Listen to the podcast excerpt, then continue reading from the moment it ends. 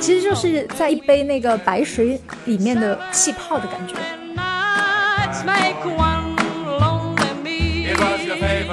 只不过可能有些人选择了看，有些人选择了不看，而我正好是选择看的那个人而已。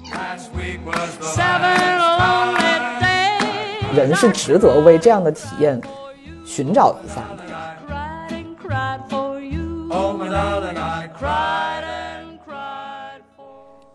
Hello，大家好，欢迎来到浪费时间的第二期，我是糖糖。今天我还是请到了我的两位很好的朋友，啊，第一位是竹子。Hello，大家好，我是竹子。嗯，竹子呢是我去年在北京认识的新朋友，和我是非常的聊得来，非常的志趣相投。嗯，不过现在竹子已经从北京回到了成都，所以我们现在是在进行一个线上的连线。呃，另外一个就是上次大家都已经听到过的太浪。大家好，我是太浪。嗯，首先非常感谢大家在第一期节目之后给我们的热烈反馈。嗯，这一期节目我们想聊的这个话题，呃，主要来源于在上一期的反馈里，有朋友提到说听了我们的节目很受鼓舞，嗯，但是在自己的生活里面却常常觉得找不到意义，嗯，不知道自己每天都在忙什么，在追求什么。嗯，这个问题我觉得还挺有代表性的。嗯，因为我经常在我的微博私信里也会收到类似的问题吧，啊，所以我们就坐下来聊了一下，嗯，达成的一个共识是，呃，意义这个东西吧，其实不是什么多高深的定义，嗯，在我们三个各自的生活里面，其实都分别有一些看上去很细小，然后没啥实际用处的事情，但我们却好像很多年都坚持做着它们。呃，我们在做他们的时候，其实从来没想过，嗯、需要它带给我们任何实际的反馈或者实际的收益。但是可能也就是在做他们的过程中，感受到过非常独特的快乐或者幸福，呃或者满足吧，所以才能持续的坚持下来。嗯，而对我们来说，这些看似无用，但实际对我们的人生造成了潜移默化的影响的这样一些小事，是挺值得分享的。嗯，所以我们今天就来各自聊一聊，在自己的生活里面出现的这些我们坚持下来的小事吧。嗯，首先先问一下太浪哈，呃，就是呃前几天我们约在一起喝咖啡，嗯，我去的晚了一点儿，然后到的时候发现他正在用一个呃很炫酷的键盘，然后用他的 iPad 正在写一点什么东西，啊，然后我就以为他在工作，但是后来问了他之后，发现其实不是。嗯，那太浪，你来告诉大家一下你在干嘛吧。好啊，不过那个键盘很炫，我可以打广告吗？不能，你个闭嘴！因为突然一下，我就想要听听一下你带货的感觉。对，那个键盘是真的很好用。居然从一个键盘就开始扯远了。嗯，对，因为那个就是我当时你们看到我在写的那个东西，其实和我工作是无关的，是我自己在我业余时间会去。呃，相当于自己给自己的一个消遣吧，就创作一些短篇的一些小故事，这样。小故事，那就是完全呃虚构的，然后完全就是你自己有灵感，然后创作出来的这样的小故事吗？对，基本上就是说我在平时生活积累当中，可能呃观察到的人或者事物，或者说我自己平时阅读的一些书籍或者看的一些电影，然后它带给了我一些灵感或者给了我一些想象的时候，我就会习惯去把它记下来，通过就是写作虚构的写作的方式去把它记下来。那这种写小故事的习惯是你从什么时候开始的呢？呃，应该说是从很小的时候开始了，到现在的话，可能嗯、呃、应该有十几年的时间了，差不多。那你岂不是那个语文成绩一直都很好？呃，其实这个没有诶，我的语文成绩一直不算是特别拔尖的那种。我我写这个纯粹是出于我自己就个人的一个兴趣，我才会去写。然后其实是反过来的，就是写作文这个事情，就比如班上老师布置作文，可能老师有些时候会布置周记或者之类的东西嘛，对吧？好多人其实都不太愿意写的，但我反而是特别愿意去写的，我把它当成一个很有乐趣的事情在做。嗯，那你小时候？既然不是说为了很功利的那种目的哈，那你一开始愿意把这些东西写下来，是一个什么样的契机？还是说，嗯，写这种东西给了你什么样的感受吗？嗯，我觉得首先契机的话，应该就是说我从小是一个爱听故事的人，就是可能还不太会阅读文字的时候，我就喜欢听别人讲故事。喜欢听，我觉得是第一点，就是就先接受嘛，接受这些资讯，喜欢听。然后到后来接触，呃，就开始学学学写作的时候，就发现其实我听到的这些故事，我可以把它自己把它记录下来，把它变成文字，然后把我脑海当中一些想象的东西，呃，把它创作出来。然后这个过程反过来也带给了我享受，所以我就一直在坚持做这件事情，因为我觉得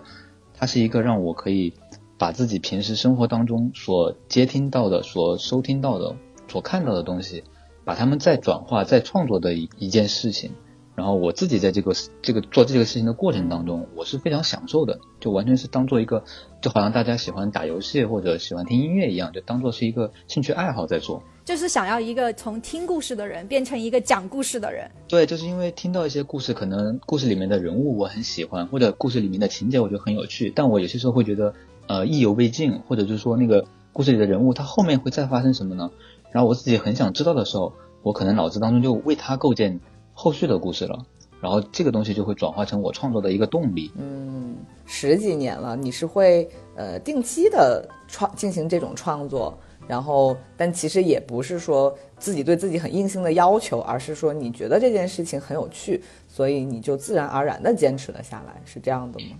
对，我觉得更接近于就是说，因为我很喜欢它，很享受它，所以自然而然，只要比如到周末到空余时间，我我就会第一时间想起来做这件事情，就不需要特别刻意的去，非要说规定自己在一个时间段去做这件事情了，就是成为一个习惯了，已经变成。所以有的时候我们。周末找不到你，就是 什么半天不回微信这种，你就是沉浸在自己的那个创作的世界里。对，因为在那个过程当中需要特别安静，就是我甚至连音乐都不会听的，就是完全把自己交给那个时间，就静下心来，比如坐在桌前或者找一间咖啡厅，就坐下来慢慢的写，然后也就不管其他的事情，屏蔽掉外界的干扰，这样。所以说，难怪以前我们经常呃一起吃饭啊，或者是聚会的时候，你就。抱着那种打量的眼光 看我们，对对对对，就老是若有所思的那种眼光，让我们有些时候很窝火。对 对，就是你是在就是虚构人物了吗？对我我没有带恶意去打量别人啊，就是我可能会喜欢观察我生活当中可能出现在我眼前的一些人或者事物，我会觉得很有趣，然后我可能就会去观察它。嗯，然后把这种观察。就是变成自己的素材，或者在自己脑子里面就上演了一部电影的感觉，就觉得这种事情很有趣。对，就是感觉特别有趣的时候，你想象力好像就突然被打开了那个样子。嗯，就是想知道他们在干嘛，或者他们会干嘛，然后我就会去在脑海里面去做一些猜测呀、揣测呀，或者就是根据我看到他的一些行为，我去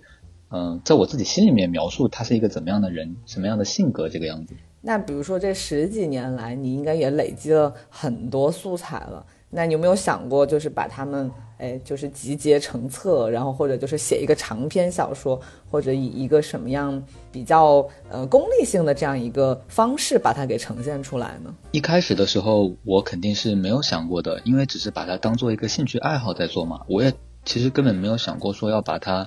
嗯，发表出来或者拿给别人看。其实我的好多写的故事，我几乎没有给任何人看过。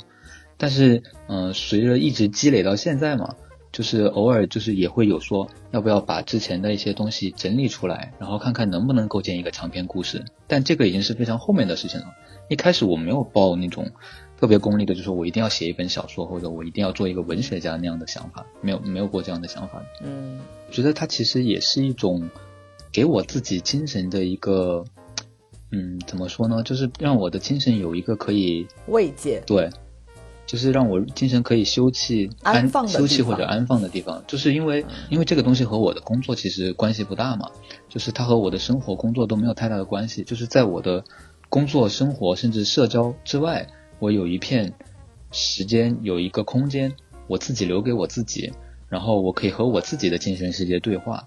然后我觉得这个是其实是蛮重要的一件事情，就是人你可能每天接触很多很爆炸的资讯，或者你看了很多书，看了很多电影，你需要有个时间去沉淀它。然后我这个习惯，它就很自然的个带给了我，在可能每一周或者闲暇的时光里面，给了我一个类似于精神空间，让我去沉淀，然后去与自己的精神世界对话的这么一个机会。嗯，我觉得是蛮好的，因为。我进入了这个时间之后，就我享受完这个时间之后，我再出来的时候，我的精神状态其实就会变得非常的好，都没有那么大压力了，就那些不好的事情感觉都被消解了，就通过这个时间的自我的这个排解，然后就消就消解掉了那些不好的事情。那其实它对你来说，一方面是创作，其实一方面也是一种休息。就它，你虽然在做事情，但是其实对你的心灵来说，它可能是一种休息的方式，对吧？因为每个人其实选择休息的方式也是不一样的，让你的精神好像是有一种被滋养的感觉吧？对，就是对吧？你的这些浮躁的东西都被，嗯，你的这个幻想中的世界有点抹平了，就让你不再沉浸在那种现实生活的这种繁杂里面吧？对吧？然后，其实刚刚最开始你们也提到了说，就是有没有一些功利性的目的？嗯，因为我自己肯定是没有这么想的。但后来我发现，在我的工作当中，可能大家还不知道，因为我是做广告导演的，就是我们需要去写脚本。其实写脚本就是等于你要编一段小小的故事嘛。然后这个东西，可能很多人他一开始无从下手，但是对我来讲，因为有了之前这些年的这个。写作的创作的这个习惯的积累，其实对我来说是比较好上手的。然后写起来我也会非常开心，非常顺，就很愿意去做这件事情。所以对我工作其实从结果来看的话，对我工作是有正向的帮助的。嗯，所以但是其实你在做这个工作之前，你其实是没有说想到自己哎，居然有一天会做到会运用到你写故事能力的这样一个工作。对，但是哎，正好有一个机会做到了它。然后这些东西好像就都派上用场了。对，就是找到这个工作之前，其实没有刻意去想，我只是觉得好像我大概能做，但我不知道我到底能做到一个成什么程度。但真的真的开始做了之后，才发现哦，原来的积累对我帮助这么大，我做起来真的不会那么的困难，就会进入的比较容易。这个反正我觉得是一个天时地利人和的契机吧。就是如果你最后其实没有做到广告导演这个工作。但是它也不耽误你之前十几年的积累带给你的这种满足感，或者它帮你消解掉的那些负面的东西，依然它是有用的，对吧？对。那我还有一个问题，就是其实写作这件事情，一定程度上来说肯定是依赖于兴趣，但是它还有很大程度是跟灵感相关的。那比如说你这段时间，要是突然没有这个兴致了，就是我好像工作很累，或者。我没有这个没有这个心情的时候，这个东西还会带给你这种慰藉吗？你还会在这段时间里面，嗯，依然把它当做是一个一个自留地，这样去待在里面去休息吗？呃，肯定还是会的。就是如果就像你说的，如果我确实没有灵感的时候，我我有一个方法，就是我会为自己做一个命题作文，相当于我自己给自己规定一个命题，嗯，然后。就是在我灵感枯竭的时候，我会沿着我自己给自己设立的那个命题，可能是从书本上找到的，也可能是在什么地方看到的，嗯，然后我就会沿着那个命题往下写，就是就开始要动笔写，我不会想那么多。我在写之前，其实我真的不会想那么多，我就是有一个开始写吧，坐下来开始写吧这么一个心态在那里，所以其实就不存在说没有灵感的时候就完全枯竭掉。就怎么都会找到一些想写的东西。当你顺着命题写的时候，你自然而然，你平时的积累，你平时的观察，它就会浮现出来。可能只不过因为你在动笔之前，可能你没想到。我觉得没关系，你就先开始写，写写的，自然就出来了。嗯，这就让我想起来，我们前天，嗯，就在一起吃饭的时候，太浪就偷偷的跟我们说，说旁边有两个人，呃，明明是不认识的，然后两个人本来是拿着电脑。呃，在这个各自工作着，然后可能二十分钟之后，太郎就悄悄跟我们说，说这两个人握了一下手，然后我们没有一个人看见，就我们都沉浸在自己的那个聊天里，对。然后太郎后来就嗯说，这两个人握了一下手之后，就越坐越近，越坐越近，然后我们大概就知道是个什么样的情景了嘛，肯定就是两个人，对吧？就是对上眼了呗。然后最后我们要走，我们要走的时候，太郎就说他好像又观察到。呃，这个男生在给这个女生看手机里的什么东西，就是在用一个那个放大的手势在看，然后他就说他觉得他的应该是在给他看地图上的一个什么点，然后他就站起来。求证了一下，发现哎，他们确实是在看地图，然后在他的他的那个呃脑子里面，可能就又开始构思一个故事了吧？可能就想说，哎，这个男生是不是想要带这个女生去哪儿玩儿？然后这个女生不知道，然后就在给他看地图。但这一切我们真的在场的没有一个人发现，所以我就觉得，嗯，这种能力、观察的能力，还有这个敏锐的这种敏感度吧，我觉得，嗯，还是挺厉害的。嗯，对身边细节的这种发掘的能力还是挺强的。其实，因为我觉得这个世界是很丰富的，它其实所有的这些东西，在我眼前的这些东西，其实也在你们眼前。只不过可能有些人选择了看，有些人选择了不看，而我正好是选择看的那个人而已。你怎么突然说了一说了一段，感觉是你背好的东西？我明白你的意思，就是其实你说的这个，也就是我们今天也想要表达的这个核心。呃，这个世界对很多人来说，它呈现出来的东西都是一样的，只是说你选择怎么样去过你的生活，你怎么样去挑选你看到的东西，你感受到的东西。就这个一定不是一个天生的能力，这个敏锐程度，你的观察力还是得靠你愿意去看到他们的这种意愿和你的一个，也不能说努力吧，就是一种小小的付出，然后你才能看到他们。对对，刚刚太郎有讲到说，呃，他其实在这个没有什么灵感的时候，会给自己一些命题式的这样一个小任务。或者就是给自己一些特定的词语，然后让自己根据呃这个词语或者这个特定的主题来发挥，写一些小故事嘛。啊，然后我就想到，嗯，今天我收到呃竹子发我的这个一张照片，就是因为我们这期呃这期播客呢，因为想让每个人都有一张比较有趣的照片，所以就请竹子也拍一张这个主题类的照片发给我们。结果发过来的时候，我跟太浪就非常的惊喜，就发现第一，嗯，竹子这个主题是戴珍珠耳环的少女嘛，啊，都是我们非常喜欢的艺术作品。那关键就是竹子他用他自己的方式，呃，模仿的非常像，就从色系到整个的感觉，就让我们觉得我们俩的这个照片就是相形见绌。所以，嗯，就让我想到说，竹子其实他会跟朋友之间可能就会有一些定期的，呃，关于一个主题的穿搭的这样一个小游戏。所以还是想请竹子跟我们分享一下，就是当时跟朋友之间的这个小游戏是怎么样进行的呢？我其实和一些朋友们都很喜欢，就搞一些这种命题作文穿搭的主题，然后类的游戏或者活动。其实这个是源于大学的时候，因为以前大家都为了节约钱，就经常在自己或者是朋友的家里面举办聚会。嗯嗯，那个时候我们就很喜欢搞一个什么。蝴蝶结主题，或者是鲜花主题，或者怎么样的，然后每一个参与者，然后就必须要有一那个主题元元素在那个身上。比如说蝴蝶结的话，男生可以是领结，然后女生可以是头饰，然后当然也可以什么蝴蝶结裙啊什么的。我记得没记错的话，还有一些那个同学他们来的时候，直接性的是自己在手臂上画了一个蝴蝶结，这个也算就是没有蝴蝶结，创造蝴蝶结也要上的那种。是的，就大家就特别有趣，然后反正就是发挥自己的创意嘛。对。然后每一次那种聚会大概就有十几个人，然后你可以看到每一个人的脑洞啊，或者是他。他们的那种想法，嗯，后来就是我在北京，就是去年的时候，然后那段时间疫情总是反反复复嘛，我我曾，然后我就是在。朋友圈，然后发了一张照片，我就说自己是什么南法女孩什么的。后来我那个重庆的朋友，然后就就是就看到了，然后他就说啊，那我给你命题吧，然后你之后就是再就是就他就给我布置穿搭命题，然后他就说，比如说你下一次就要做一个什么巴黎时区波波族，然后再下一次要给我穿成东伦敦酷女孩，然后再下一次，然后要穿成什么纽约 SOHO。潮人什么的，然后我就用自己本来已有的衣服，然后靠着围巾啊、书啊，或者是红酒啊这些配饰，然后造造出那种氛围感，就很好玩。对对对，其实就是。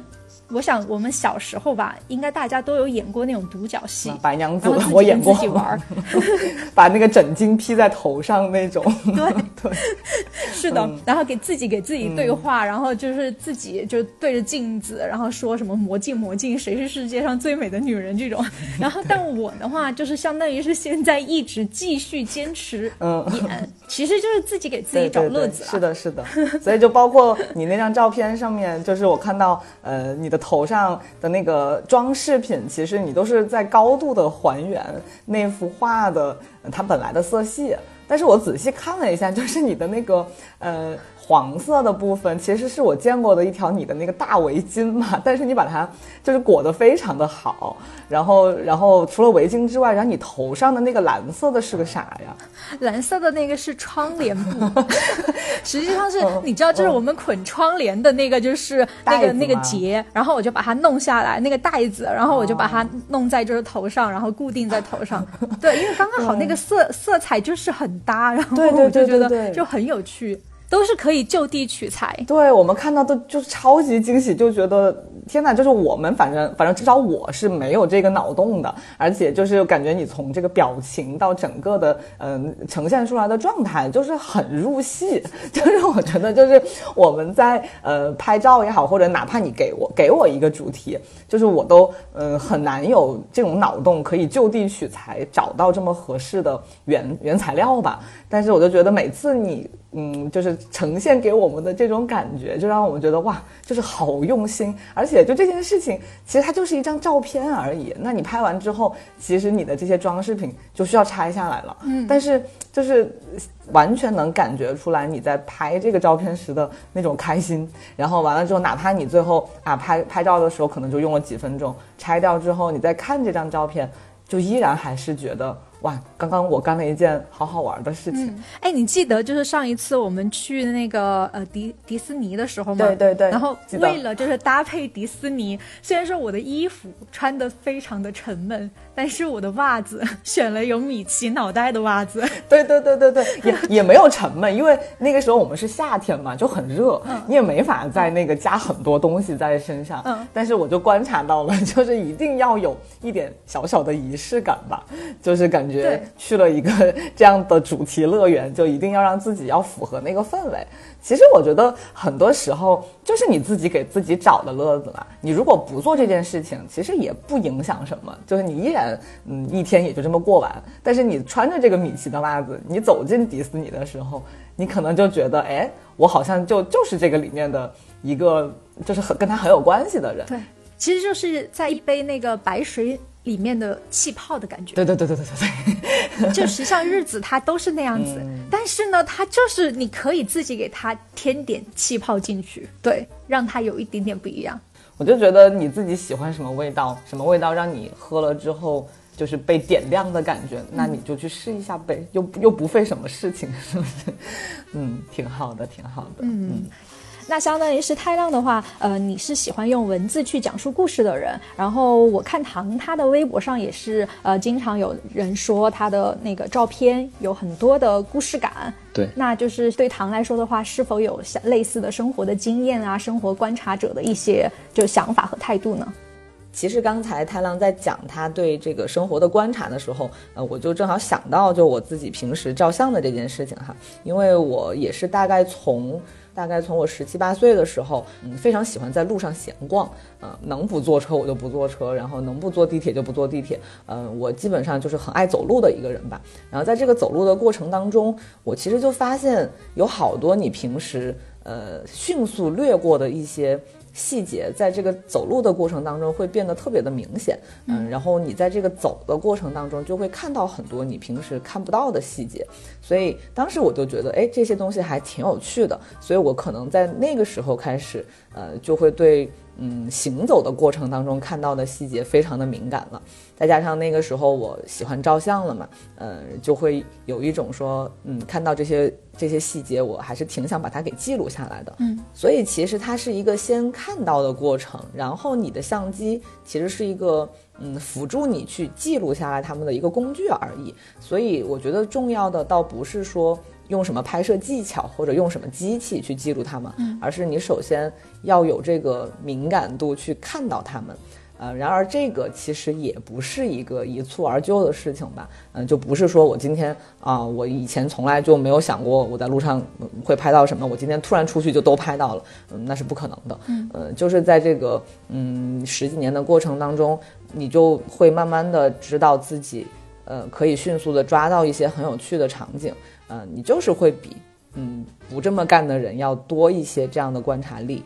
就我都不用怎么刻意去看，立刻就能找到我觉得有意思的点。所以其实最终那个照片呈呈现出来的只是一个结果性的东西，藏在后面的可能就是这十几年的你在路上行走的时候的一些感受和你的这个敏感程度吧。因为你也生活过很多的城市嘛，然后我很想知道，就是比如说每一个城市，呃，你觉得哪就你生活过的城市哪个城市最有故事性？然后，或者是说每个城市的故事性，然后是否你有有没有一些就是词来概括一下，就每个城市给你带来的不同的感受，或者是故事它的那个类型。就第一，我是特别喜欢拍人文类的东西，我其实对风景类的东西是基本上不感兴趣的嘛。所以从人文的角度上来讲的话，成都肯定是一个你最能发现很多生活细节的这样一个城市，因为大家在路上的状态，不管是。周末还是平时吧，你都能看到一些，嗯，一些人很松弛、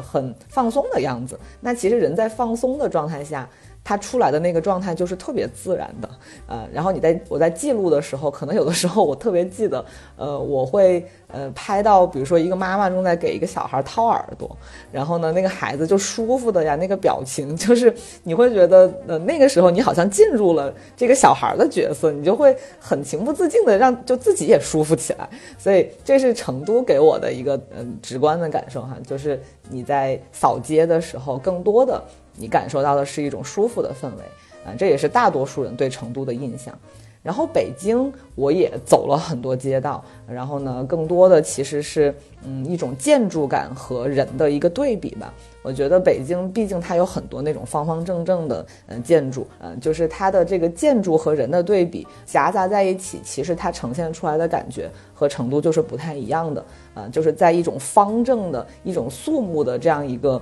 呃，状态下人跟他相对来说就会显得人是柔软的，为了生活在奔波的，但同时他跟这个建筑又是在一个画面里出现，就是我特别喜欢这种对比的感觉。嗯，就当然北京也有这种柔软或者舒适在，但是相对成都来说，它带给我的感受就是一种对比感更强烈，然后人的这个状态也是在一个疲惫和呃这个有冲劲的这个。夹缝中在来回的跳窜吧，就也很有意思。嗯嗯，就是因为你会在不同的地方看到不同的状态，嗯，这件事情才让我觉得这么的有趣，然后才会让我觉得我走在路上，我一定要把这些嗯很容易被忽略的东西记下来。啊，然后我可能不像太浪那样，就是我没有那么丰富的想象力，我不会说看到他们之后，我在脑子里面形成一个故事，但是我就想要记录下来他们最真实的样子，然后这个真实的样子其实就是我一路走，也算是我一路走过的人生，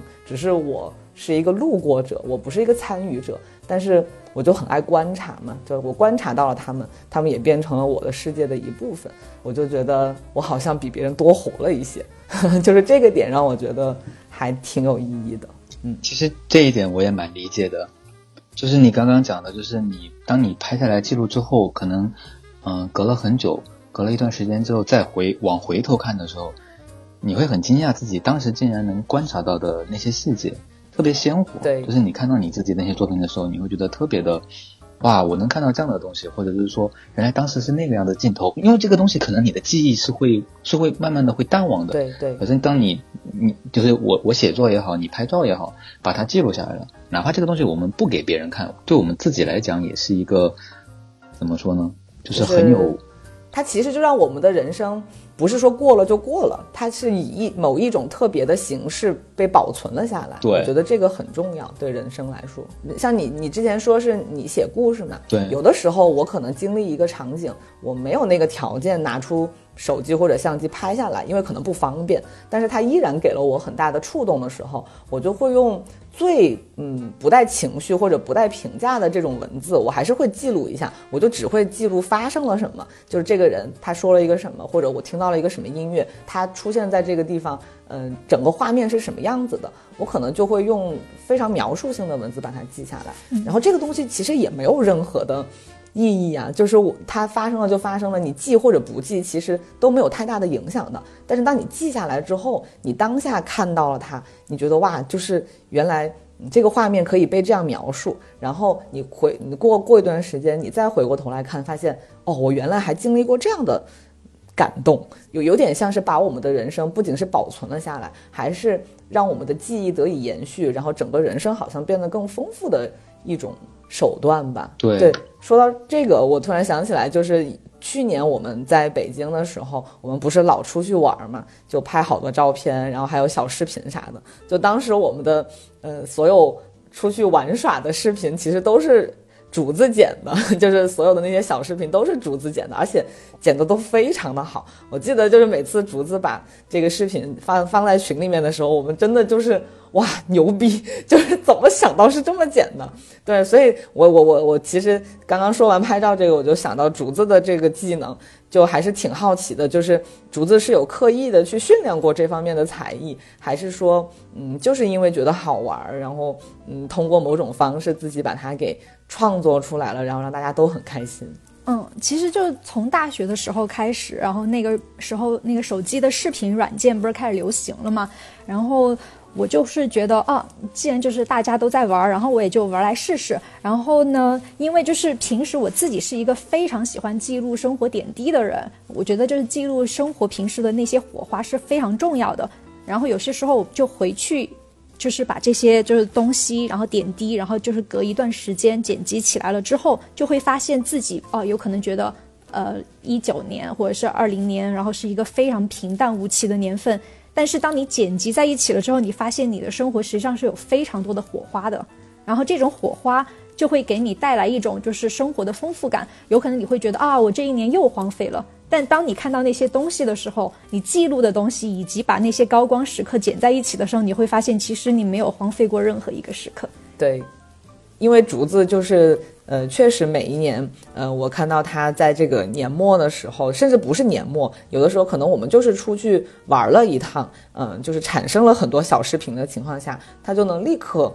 剪出来一个，就而且音乐配的巨好，就是特别在那个点子上的一个，就是卡点狂魔的这样一个类型的视频剪辑者。但是每次看到竹子发过来的视频，我们真的都特别的开心。然后除了视频这一块的话，就竹子还会每。嗯，每定就每一段时间都会把这段时间发生的一些嗯好玩的场景的照片，就我们在一起嗯玩的照片，就是会打印出来。就是这个我是嗯，虽然也有一些人在做，但是我身边确实好像只有竹子一个人在做，就也影响到了我这个行为。所以就是每次竹子在拿照片给我们的时候，就带给我的那种感动，或者是那种很。欣喜的感觉，我觉得还是挺挺难得的。因为我经常会就不小心删掉什么东西，然后或者是在云端里面保存。有些时候因为自己的不专业，然后不小心会删掉。还有一点就是云端它就是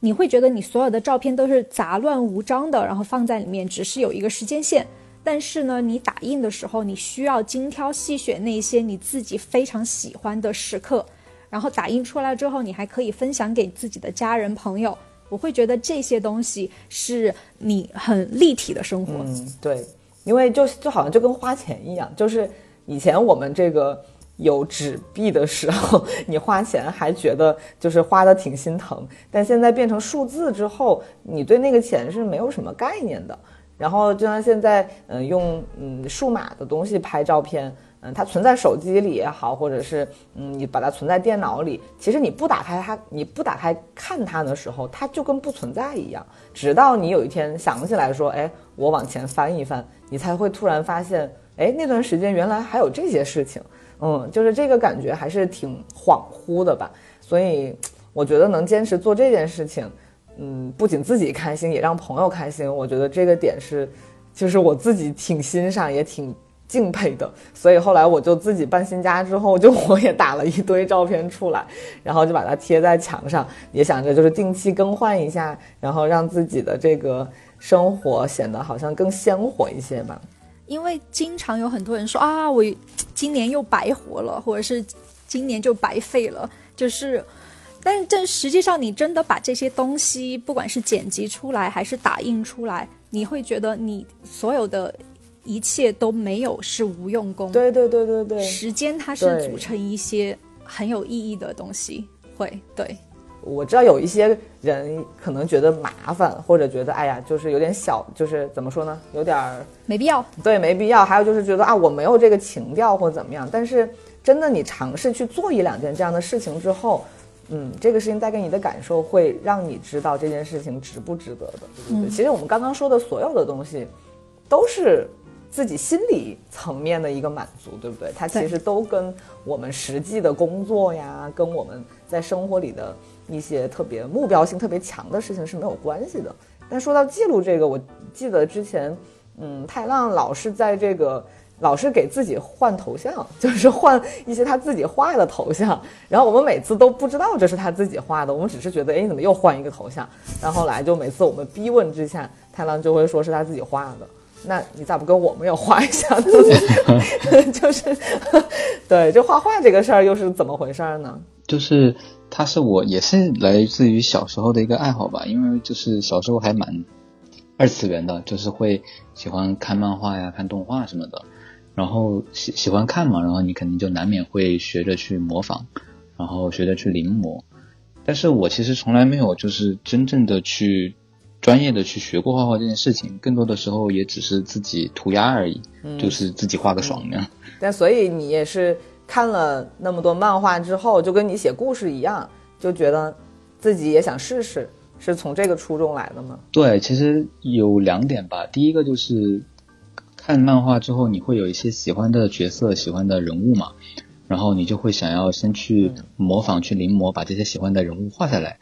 然后还有一个就是，漫画它本身其实也是在讲故事嘛，所以你在画画的时候，你也会去考虑这个人物背后的一些故事性啊，或者什么样的东西，就是也会把我就是有很多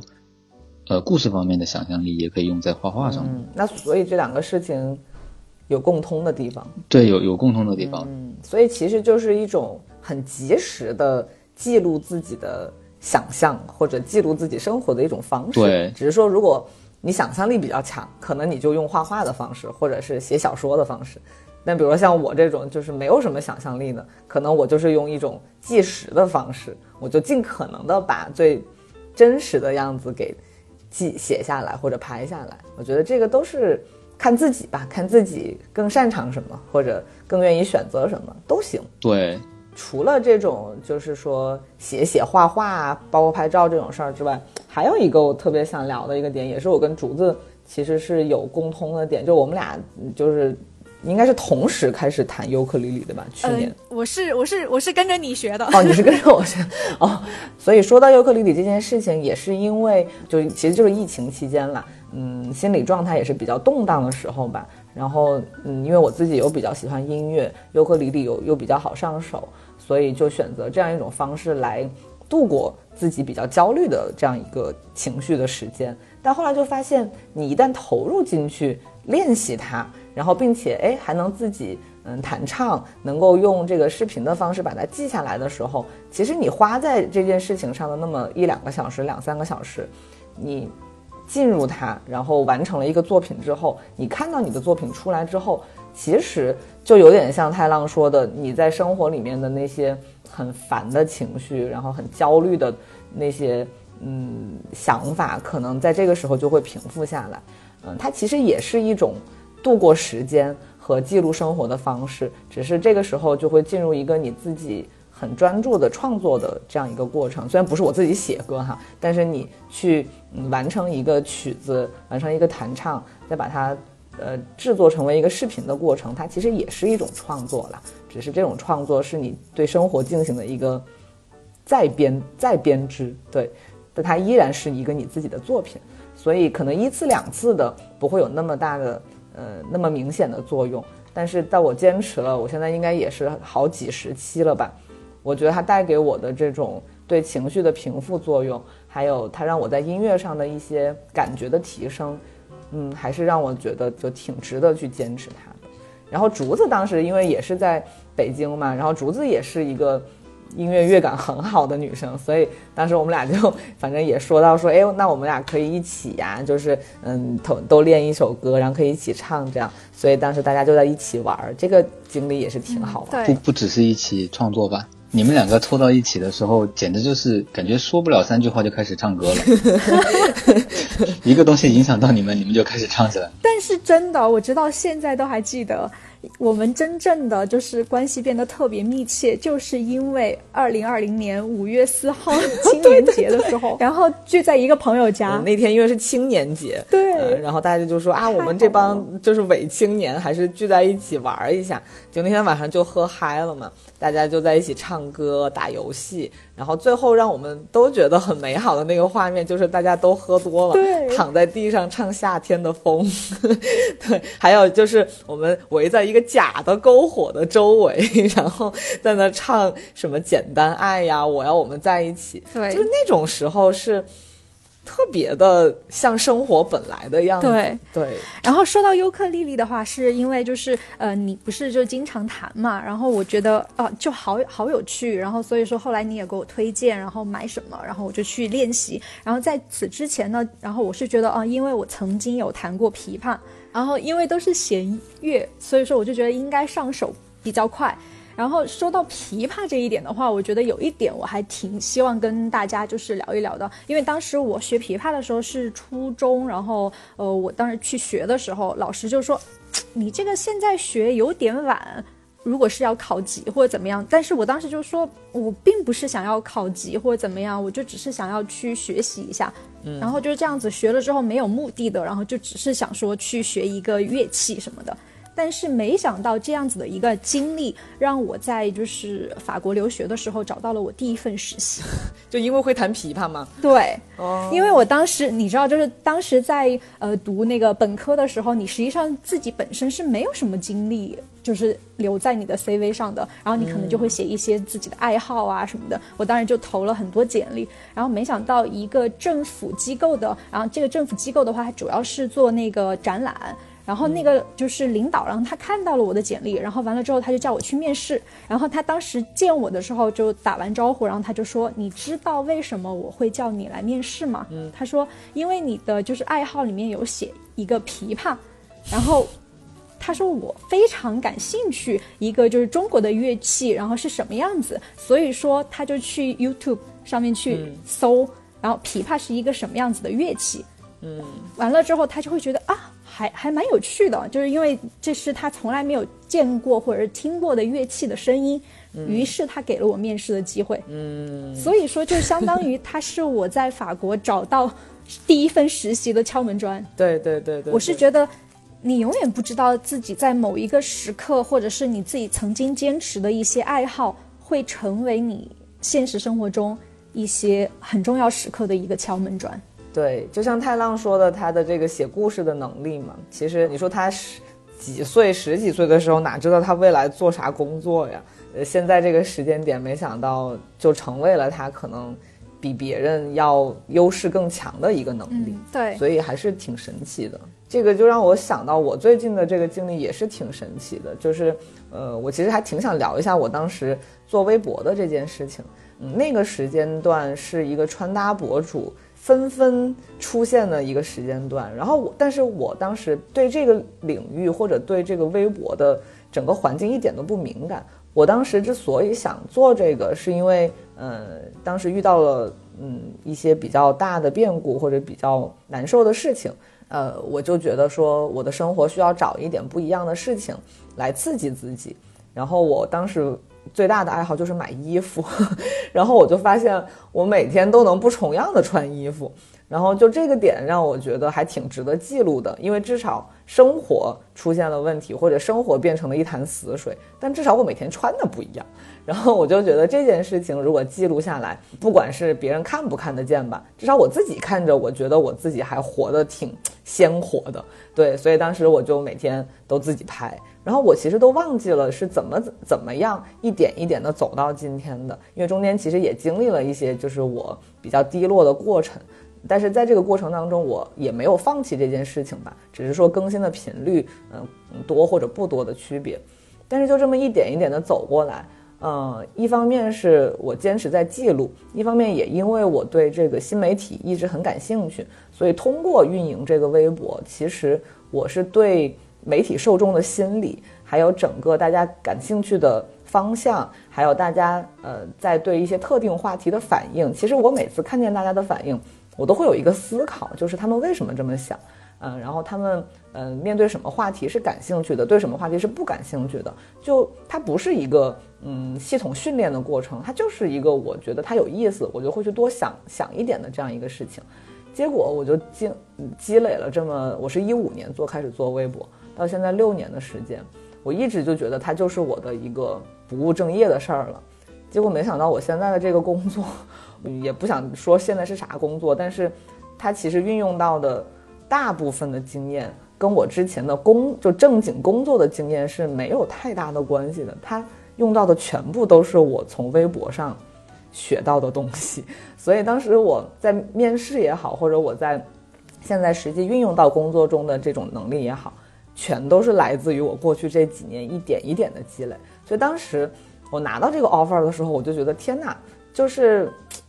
原来所有的事情。在某个时间点，可能真的会以一种非常玄玄妙的方式回馈给你一点什么，但是你也不要一开始就抱着这个目的去，嗯，这样就会影响你在做的过程当中的那种得失心，因为你如果一直得不到这个东西，你就可能就放弃了。但如果你没有这个，就是特别明确的说我要拿到某个东西的这样一个欲望的话，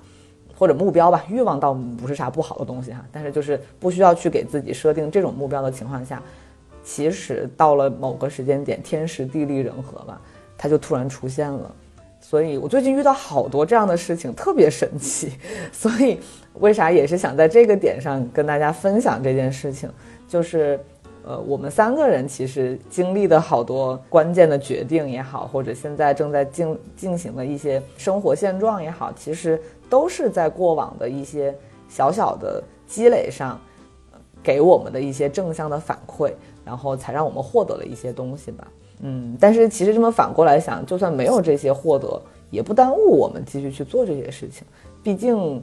我们在其中感受到的快乐和幸福，它是实实在在的存在过的，啊，然后也是这些东西让我们可能不会那么过多的去纠结于说我的生活还有什么意义，因为每次这些东西带给我们快乐的时候，我们就已经觉得。够了，就是它就足够了，而不需要它再有更深的意义了。嗯，对。你首先是很享受这件事情，然后你就会慢慢的做，慢慢积累到某一天，可能它没有你最开始想象的任何给你带来实际的收益，但某一天它可能就会变成一个你做任何事情也好，都可能会嗯嗯已经内化了的精神食粮吧，就是说可以支支撑你去做那件事情的一个底气的那种感觉。对对。就说到这儿，还有一个概念是，呃，之前就是我看心理方面的东西特别有感触的嘛。我感觉大家应该也都听过，就是这个心流的这种体验。这两个字儿其实特别的虚，就是如果你没有体验过，你是绝对不知道它是能给人带来多大愉悦感的事情。但我感觉我们刚刚提到的所有的事情，嗯，我们在做的时候，其实这两个字儿，它背后的这个意义，其实就一直。在我们的脑子里浮现，或者它一直在给我们带来冲击。就是你体验过那种极致的专注带来的快乐的时候，你就没法再忘记它了。然后你就可能就会一直想用某一些你喜欢的方式去一次又一次的获得它。我觉得这个点是我所有体验里就是最神奇的一个体验。就这么这么去描述吧，就可能没有体验过的人不知道它的强大哈。像刚刚竹子说剪视频这件事情，因为我也是一个完全没有任何这种视频剪辑基础，或者也从来没有学过的这样一个人，也从来不想去学这种专业知识，就觉得说我又不干嘛，就是我就为了为为了自己开心，所以也是自己有的时候把一些小的片段剪在一起，就觉得很开心了。但是就记得有一次，呃，有一个工作上的机会。嗯，也不知道为什么选选了我，就让我把记录的一些片段要剪成一个工作用的一个宣传片。嗯，好就好在当时，嗯，这个片子的剪辑没有给我任何限制，就说只要你自己觉得好看就可以，然后最多就给了我一个时长的限制。然后我就记得那段时间，我就花了两三天，完全忘记了吃喝，就是你就会一直投入在。呃，这个画面和画面的过渡，然后用什么音乐去配它，让你觉得很爽，就一直沉浸在这个音乐的选择、画面的选择和它整个这个呈现出来的效果对你的感动上。所以，当你真的结束掉这个剪辑，醒过来的时候，你才发现，哇，我今天。好像真的一天都没有吃饭。哇，现在竟然已经两点了，半夜两点了，就这种感觉，我觉得它肯定就是心流的体验。然后你体验过一次自己高度专注、高度兴奋，然后完成了一件事情，你看到它的结果的这样一个体验之后，你就会想办法一次又一次的进入它，然后这种东西就会带给人特别大的精神享受。人是值得为这样的体验寻找一下的。对我，我我想说这点我也非常的认同，就是可能有些时候我们太关注所谓的宏观叙事了，就是因为比如。你登录那些社交媒体也好，或者你看那些，比如微博也好，好多都是国家大事、大的新闻，或者，因为它一定是一个一个很极端、很夸张的事情，它可能才会被报道出来嘛，就是非常个例的事情。然后，如果你每天被这样的资讯去冲塞着你的头脑头脑的话，你可能就会忘记掉你自己生活当中其实那些可能看似不起眼、很平凡的那些事情，其实那才是真正组成你生活的一部分。就常常大家在说怎么样才算是热爱生活？你要关注的是你眼前、你身边、你周遭真实在发生的事情，然后从当中去获取意义，获取能对你精神精神有滋养的事情。嗯，我觉得那样才是比较健康的，然后比较平衡的一个状态。对，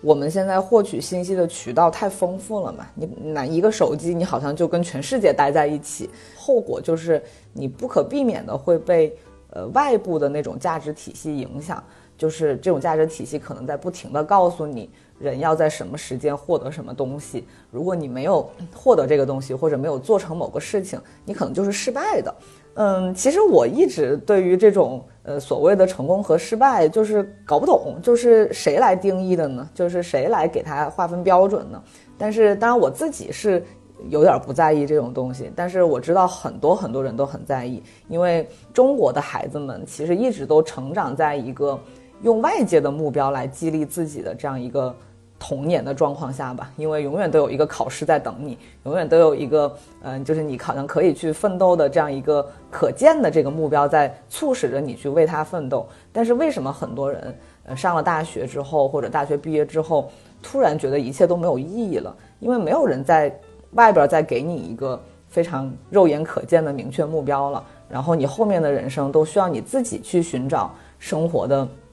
价值在哪里。但是因为你之前并没有一个这样的积累，不知道怎么自己主动的去寻找价值，所以很多人在这个时候就迷失了。就是基本上是每一个人可能都会经历这样一个过程吧。但是如果嗯你。会从生活中的小事或者一些让你有幸福感的事情里边去积累一些这样的能量，去积累一些呃你去评判价值的这样一些自自己的标准。那到了这个没有外界再强加给你什么明确目标的这样一个阶段，你其实就会开始慢慢的发挥自己的主观能动性了，而不是在等着外界给你一个你被动去接受的这样一个目标。嗯，但是很多人过得不开心的点，也就是有可能他自己内心并不是很认可这个外界告诉他的声音，但是一方面自己不认可，一方面又觉得如果我不做到这个的话，那我还能做什么呢？所以就是一个内在和外部的一个强烈的拉扯的过程，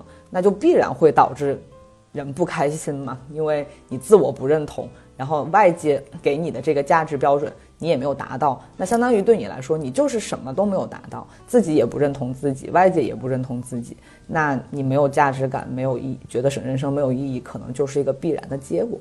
所以，我觉得我们今天说这么多，也就是希望消解一些所谓的外界强加的意义的这样一个一个强度，因为外界的东西，你到底是在为了让谁满意呢？最终，人还是只有在让自己。相对满意的情况下，你可能人才会相对的稳定，才能够去用一种比较积极的心态去面对外部的这些不稳定吧。嗯，对，就是我们三个还算是比较幸运，就是在比较早期的时候，可能就已经开始观察生活的一些细微的部分了，所以我们就已经在自己的生活里面进行了一些嗯积淀和。铺垫吧，然后可能我们